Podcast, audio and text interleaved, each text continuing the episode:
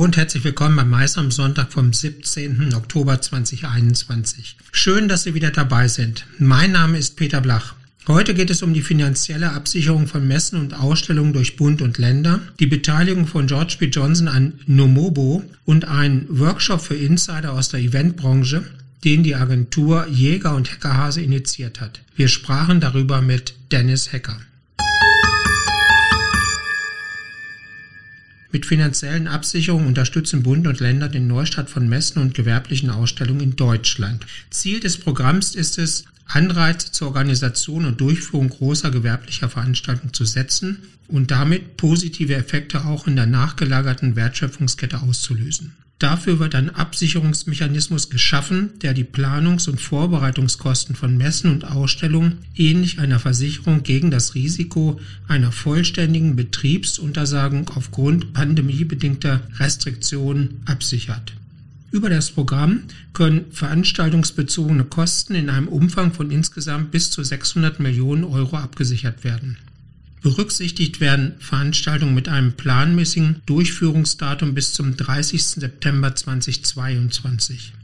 Die Messe oder Ausstellung muss vorab auf einer zentralen IT-Plattform registriert werden. Registrierungen können ab dem 25. Oktober 2021 vorgenommen werden. Gute Idee, aber warum eigentlich nicht eher?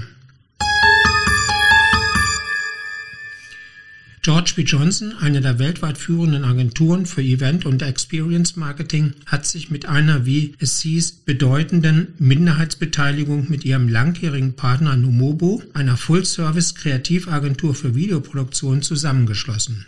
Die beiden Agenturen arbeiten bereits seit über fünf Jahren zusammen und haben in der Zeit preisgekrönte Streaming- und Content-Experiences für Kunden wie Salesforce, Dodge, Nissan, IBM, Workday und Roden Fields erstellt. Die Beteiligung von Nomovo soll George B. Johnson die Möglichkeit bieten, hochwertige Produktionen für Events zu kreieren, sodass ein Broadcast nicht nur ein Add-on ist, sondern zu einem wesentlichen Bestandteil des gesamten Experience Designs wird. Unsere Meinung? Hier wird offenbar nicht nur an die Zukunft gedacht, sondern auch gehandelt. Die Rahmenbedingungen für unsere Branche haben sich durch Corona verändert. Neue Entwicklungen wurden initiiert und warfen Fragen auf. Insbesondere die, ob es noch eine Zukunft für die klassische Live-Kommunikation geben wird.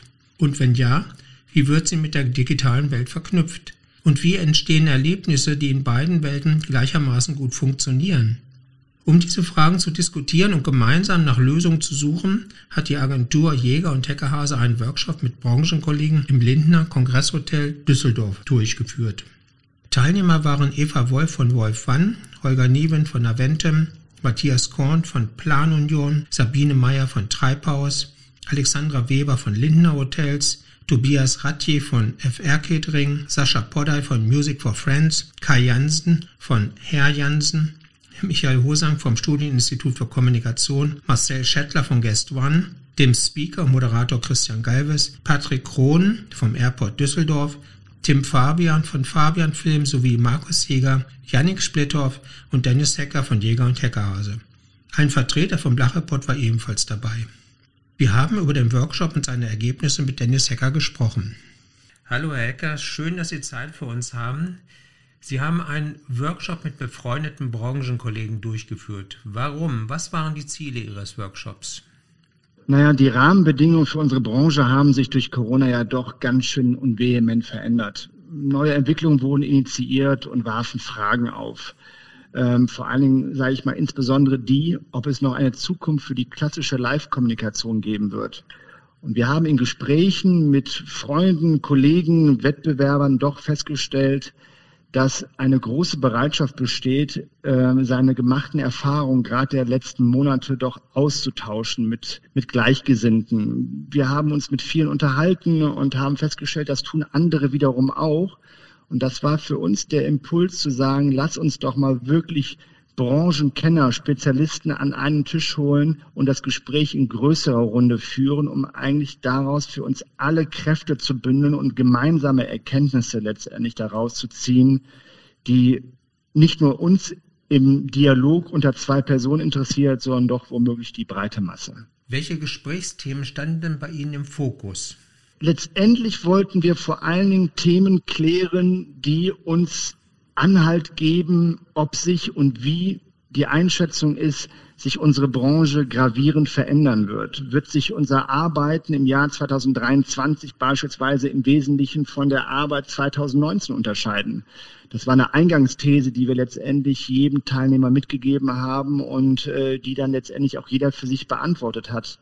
Äh, wir wollten wissen, wie sieht womöglich die Toolbox aus, die wir in Zukunft mit Schwerpunkt hybrider Formate benötigen werden, um unsere Kunden beraten zu können und Projekte auch noch in Zukunft erfolgreich umsetzen zu können. Und wir wollten wissen, was zeichnet eigentlich wirkungsvolle Live-Kommunikation nach 2021 aus und welche Anforderungen stellt das an die Player unserer Branche?